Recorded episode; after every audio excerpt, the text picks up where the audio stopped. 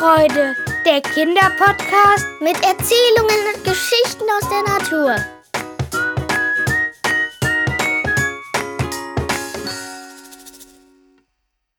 Ihr hört jetzt die Geschichte Die zwei Dornendörfer von Lilly aus der sechsten Klasse. Es war einmal ein Mädchen, das hieß Marie.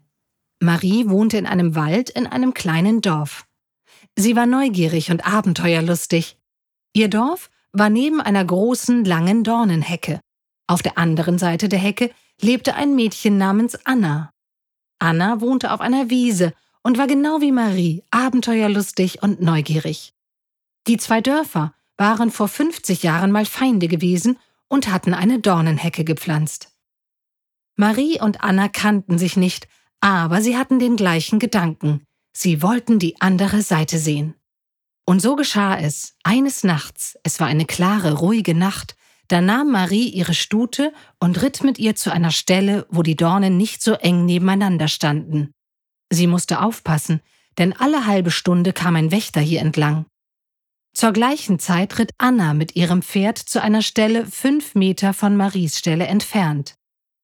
Danzer, das Pferd von Marie, witterte Singer, das Pferd von Anna, und wieherte.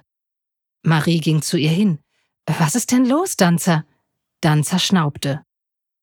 Auf der anderen Seite hörte Anna das Wiehern und Schnauben von Danzer und rief ängstlich Hallo?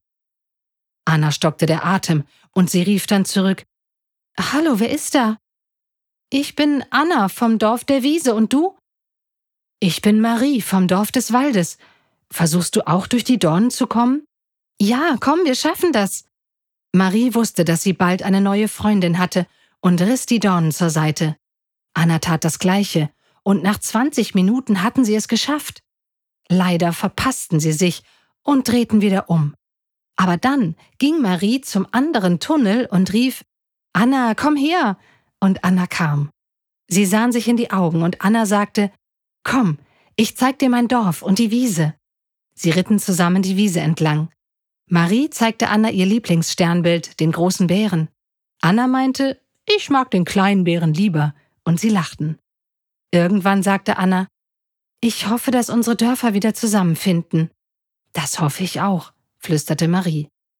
Am nächsten Morgen ritt Marie so schnell sie konnte zu Anna, um die Erwachsenen zu überzeugen. Hinter ihr ritten ihr Vater und noch ein paar Leute. Anna tat das Gleiche. Damit sie zufälligerweise am gleichen Ort ankamen, hatten sie einen Treffpunkt ausgemacht. Maries Vater und Annas Vater traten in den Tunnel. Als sie sich sahen, breitete sich ein Lächeln auf ihren Gesichtern aus, denn sie hatten früher oft zusammen gespielt. Und sie wollten nicht die Freundschaft der Mädchen auseinanderreißen, also kamen die Dörfer wieder zusammen.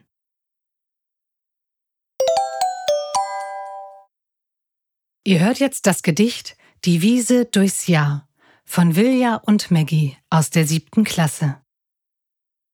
Wenn im Frühling die Winde wehen und die Blumen auferstehen, dann fangen die Bienen an zu summen und die dicken Hummeln an zu brummen.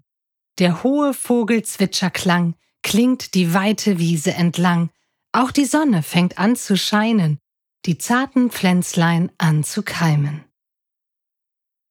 Wenn im Sommer die Küken flattern fangen die Gänse an zu schnattern. Das Häschen hoppelt die Wiese entlang, es ertönt ein wunderbarer Grillenklang. Tage werden länger, und der Bauer mit seinem Hänger mäht geschwind die Wiese ab. Fürs arme Rehkitz wird es knapp. Wenn im Herbst die Blätter fallen, fangen die Jäger an zu knallen. Das Eichhörnchen hoppelt die Wiese herüber, zu dem Nussbaum gegenüber, es sammelt Vorräte für den Winter und versteckt sie gekonnt dahinter. Die Rehe rennen weg im Wind. Der Jäger ist zum Treffen zu blind. Wenn es im Winter anfängt zu schneien, werden die Tiere in ihrem Bau sein. Dort schlafen alle tief und fest. Nur das Eichhorn ist im Geäst. Die Gräser schimmern weiß im Wind. Über die Wiese fliegt das Christkind. Es winkt dem Eichhorn freundlich zu. Nun geht das Hörnchen auch zur Ruhe. Freut euch schon heute auf die nächste Folge von Waldzauber und Wiesenfreude. Abonniert einfach diesen Podcast, Dann seht ihr, wenn eine neue Geschichte für euch online ist. Mehr Informationen zum Schreibwettbewerb des Landesjagdverbandes Schleswig-Holstein könnt ihr, eure Eltern oder Lehrer auf der Homepage www.mitpapier und Bleistift.de finden. Dieser Podcast wird unterstützt vom Deutschen Jagdverband e.V. Bis zum nächsten Mal. Wir freuen uns auf euch. Ende.